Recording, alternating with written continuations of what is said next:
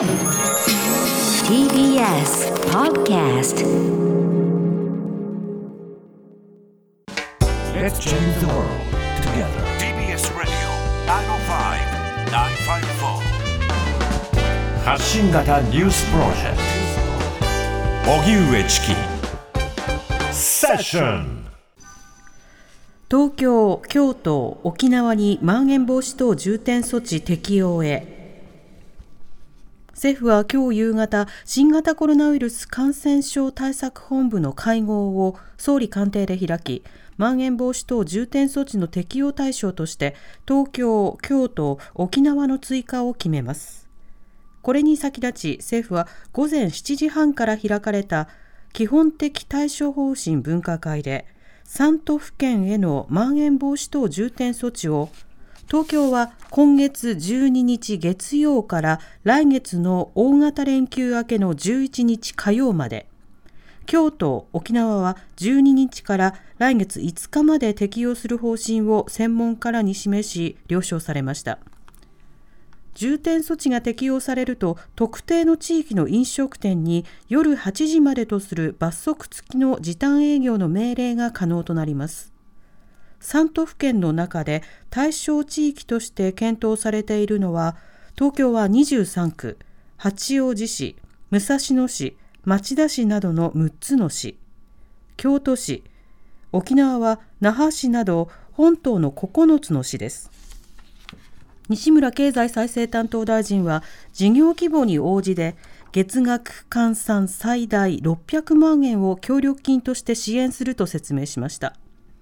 また政府分科会の尾身会長は衆議院厚生労働委員会で効果が薄ければ緊急事態宣言を検討するのは当然だと指摘。また加藤官房長官は変異ウイルスによる感染増加を踏まえ不要不急の都道府県間の移動は極力控えるよう国民に促す考えを示しました。一方東京都は今日新型コロナ感染が537人確認されたと発表しました。こうした中ワクチン接種を担当する河野大臣は記者会見で6月に最大でおよそ4500万回分のワクチンが供給される見通しを明らかにしました。これによりおよそ3600万人いる65歳以上のすべての高齢者のワクチン供給のめどが立ったことになります。では、まん延防止等重点措置、東京、京都、沖縄への適用が決定ということです。はい、TBS ラジオの澤田大記者に伝えてもらいます。澤田さん、こんにちは。こんにちは。よろしくお願いします。お願いします。ます東京、京都、沖縄、うんこちらが対象となった経緯を教えてください。はい、あのー、まあ基本的にはその3箇所は非常にあの感染者の数がまあ右肩上がりに上がってきているというところです。うん、特にまあ京都それから東京に関してはついこの間まで緊急事態宣言が、えー、発出されていて、はい、まあそれが解除される前後から少しずつ上がってきていて。えー、その数が大きくなってきていると、ただ、まあ、京都に関しては大阪ほど、えー、数としては出てなかったので、えー、この重点措置に入らないかというような話も週の頭頃には出てたんですけれども、やはり生活圏として隣接していると、はい、で一昨日だと思いますけれども、100人近くの、まあ、感染者が新たに出たと、それまでは大体5、60ぐらいで推移していたのが、それが一気に100人近くまでなったと。いうこともあって、昨日、えー、京都の府知事が、えー、要請をすると。国に対して要請をすると、で東京に関してなんですけれども、はい、今のところ、まあえー、500人ということで、まあ、1000人とかそういう大きな数まではまだ行ってはいないけれども、この500人という数字自体も緊急事態宣言が出されている間の2月ぐらいの数字とほぼ変わらないということになっていて、まあ、これがどんどん増える可能性がある、しかも、えー、変異ウイルスが、えー、少しずつ出だしているということもあって、えー、小池知事が水曜日に要請をするという方針を決めまして、昨日えー、モニタリング会議という専門家の分析等々を経た上で、昨日の時点で、えー、要請をしたということになります。で沖縄に関しては、なかなか、えー、緊急事態宣言のの、えー、範囲にはなかったんだけれども、はい、なかなか範囲としてあの数として減ってこないというところ、高いところで推移しているというところで、沖縄も入ったということになります。なるほど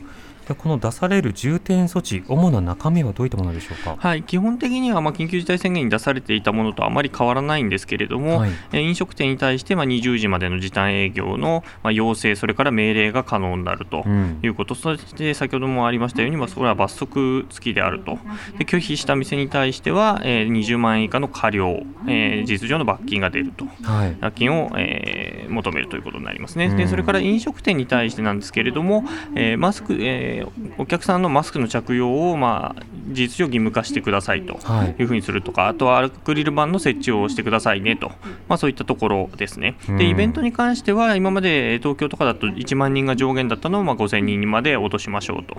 いうこと。で、そういったあたりですね。で企業とかお店に対するまあ支援も今までだと、えー、最大6万円とかだったと思いますけれども、それが大企業だと20万円が上限になりますというところ。で、中小だと4から10万円と、あの一律じゃなくて幅を持たせるということになるということですね。うん。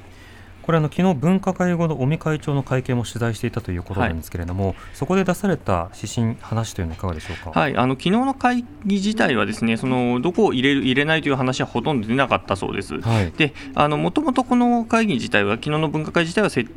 あの最初から設定されてたもので、要するにあの緊急事態宣言を出した時のし指標ですね、ステージというものはこの間ずっと言われてきたと思うんですけれども、それは去年の夏、変異ウイルスが出る前に作られたあのルールなので、はい、それを今の状況に変えましょうということで、まあ、ずっと話がされてきていたことを、まあ、昨日話したということになります。で、あのこの間、尾身さんはずっとそのサーキットブレーカーという話を何度も繰り返していました。これ金融、え市場の用語なんですけれども、ある数字を超えたら、えー、例えば取引をストップするとか、はい、そういうところの、まあ、ある種スイッチを作ろうっていうことなんだけれども、まあ、急減したりとかね、まあ、そうですね、はい、でそれを、えー、今回その感染にこの新型コロナの感染にも持ち込もうという話だったんだけれども、まあ、事実上、昨日の話を聞いていると、スイッチというものを分かりやすく、じゃあ、この数字を超えたら出しましょうみたいなことにはならないと、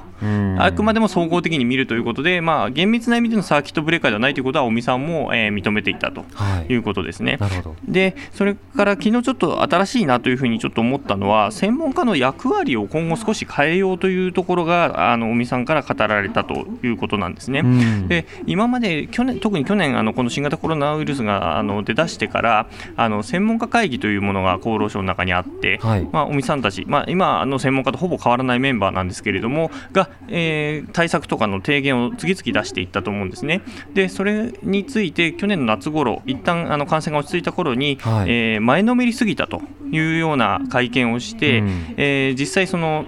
判断をするのはあくまで政治家なのに、えー、専門家が判断を促すようなところがあったので、それはやめましょうみたいな形になって、一旦政治あの専門家たちが引いたんですね、はい、でその結果、去年の秋から、えー、今にかけての大流行を、まあ、ある種止められなかったという反省があって、でそこをちょっと改めて、言うことは言うと、判断はあくまでも政治家がするけれども、えー、専門家としては、えー、言うことは言いますという宣言をあの昨日したということですね。なるほどあの専門家たちが前に出過ぎたというふうに評価をした背景には、うん、その前がぽっかり空いていたからだと、うん、要はその政治家たちがいろいろ決めてくれないから自分たちで決めたんだということを、まあ、暗に